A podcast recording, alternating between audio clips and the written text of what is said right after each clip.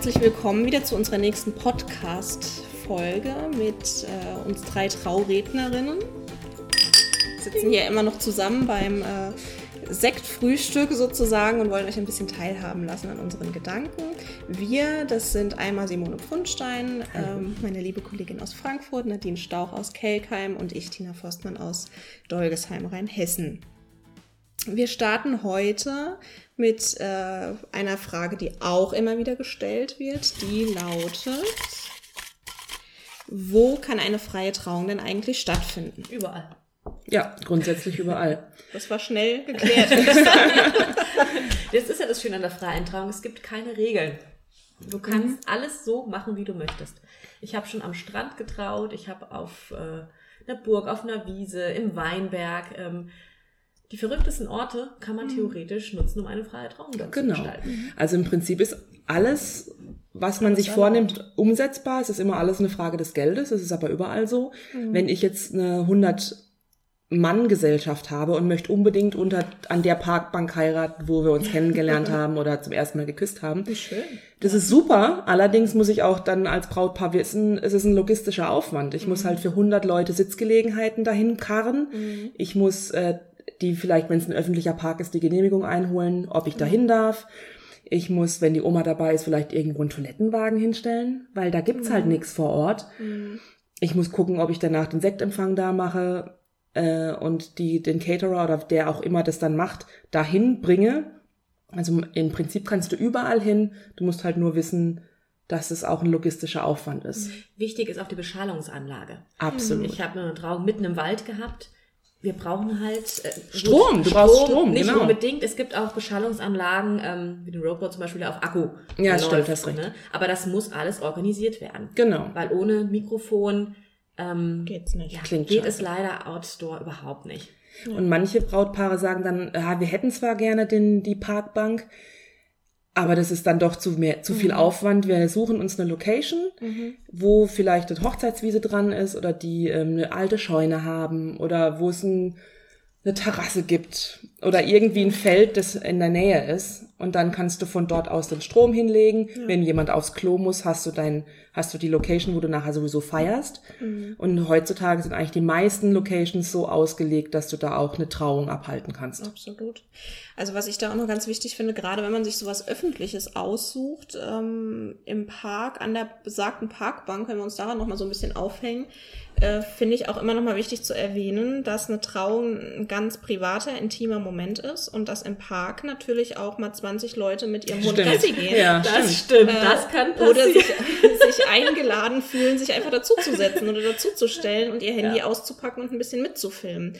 Ähm, kann natürlich auch passieren ähm, auf der Burg XY die öffentlich zugänglich ist, weiterhin für Touristen an dem Tag. Das habe ich mhm. auch schon erlebt, dass dem Brautpaar nicht bewusst war, dass das Ganze, dass die Trauung im Innenhof der Burg stattfand, dass um diesen Innenhof, der nun mal innenliegend war, rundrum, aber auch auf den Gemäuern die Touristen in, in Wanderoutfit mit der leuchtend blauen äh, Windjacke äh, wandern gegangen sind. Ja, und schön. diese leuchtend blaue Windjacke ist nun mal auf jedem Foto mit drauf. Das macht sich gut auf den Hochzeitsfotos. Genau, ja.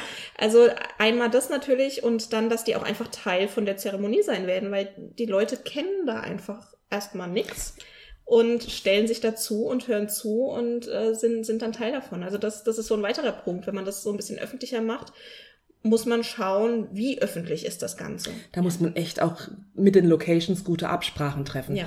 Ich habe es schon erlebt, dass ein Brautpaar ähm, eine Location äh, in ihrer Wahrnehmung exklusiv gebucht hatte. Mhm. Die Wahrheit war aber, dass ich da hinkam, wollte eigentlich die Sachen für die Trauung aufbauen. Und die Trauung war mitten auf der Terrasse, wo links und rechts die Gastronomie weitergegangen ist. Da waren Ausflugsgruppen, da waren Familien mit Kindern, da waren äh, Senioren und Wandergruppen. Ja, die haben da alle gesessen, haben Schnitzel mit Pommes gegessen. Und ich gedacht, das ist doch nicht euer Ernst. Du kannst doch nicht, ja. du kannst doch nicht sowas Intimes wie eine freie Trauung mitten in der laufenden Gastro machen, wo nebenher weiter bedient wird, wo bezahlt wird und das Geld mhm. irgendwie rumklimpert und da tausend Leute um dich rumsitzen. Mhm. Also ja. Schwierig. Muss also man das, auch da ja. mit den Locations echt gute Absprachen ja. treffen und wenn es exklusiv ist, dann ist es exklusiv und dann würde ja. ich als Brautpaar da auch nichts anderes dulden. Ja, genau fragen, was, ja, vorher genau schlau machen, konkreter nachfragen. Genau. Was auch wichtig ist, es muss in Deutschland, ich meine, wir sind leider nicht so wetterbeständig hier in unserer Region, immer einen Plan B geben. So schön die Plan A-Variante ist, jeder erträumt sich natürlich an seinem Hochzeitstag 25 Grad, die Sonne scheint, ein paar leichte Wölkchen, blauer Himmel.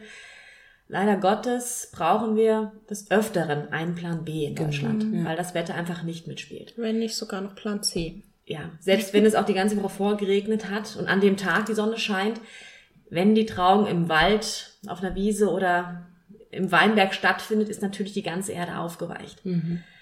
Ähm, ja, sollte man sich überlegen, ob das schön ist, ja, oder ob man dann doch lieber den sicheren Plan B geht und das mhm. Ganze nach innen zum Beispiel verlegt.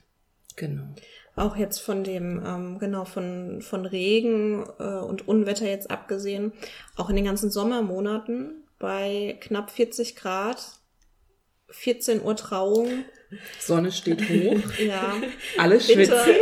Wir wissen alle, was du meinst, ja. ich wiederhole mich da, glaube ich, in jedem Kennenlernen- und Vorbereitungsgespräch bei jedem Brautpaar immer wieder.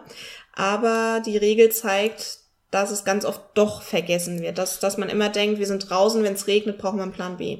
Aber ihr braucht auch was, wenn die Sonne wirklich knallt. Wenn es ja. äh, 30 Grad hat, es reichen auch 25 Grad, aber 12 Uhr mittags, Sonne knallt, wir sind auf einer leichten Anhöhe, es gibt nicht ein Fleckchen Schatten, da sind auch 25 Grad schon heftig.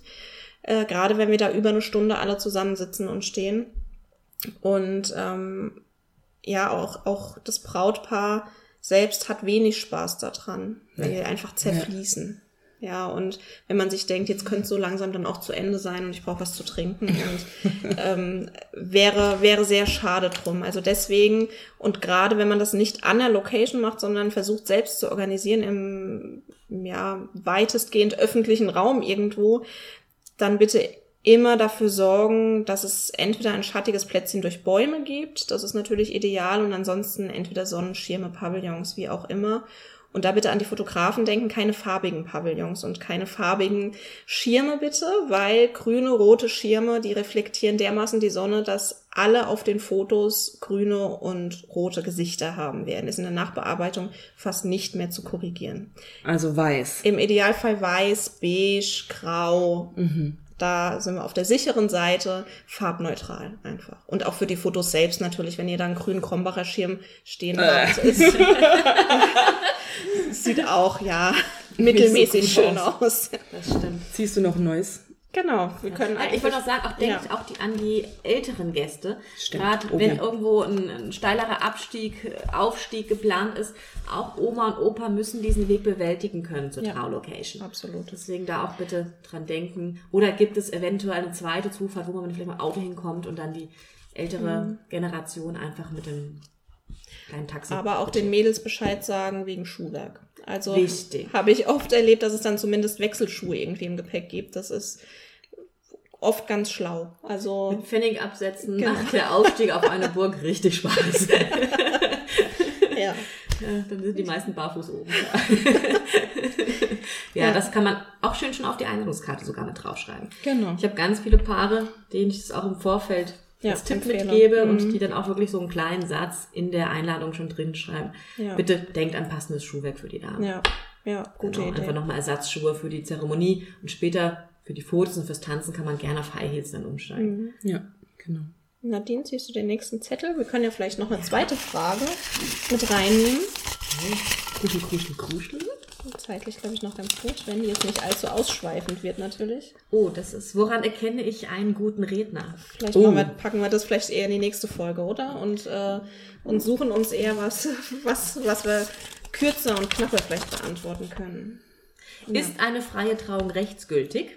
Warum müssen wir trotzdem zum Standesamt? Das passt doch noch perfekt in die Zeit genau. jetzt. Nein, eine freie Trauung ist nicht rechtsgültig und ist auch nicht kirchlich anerkannt.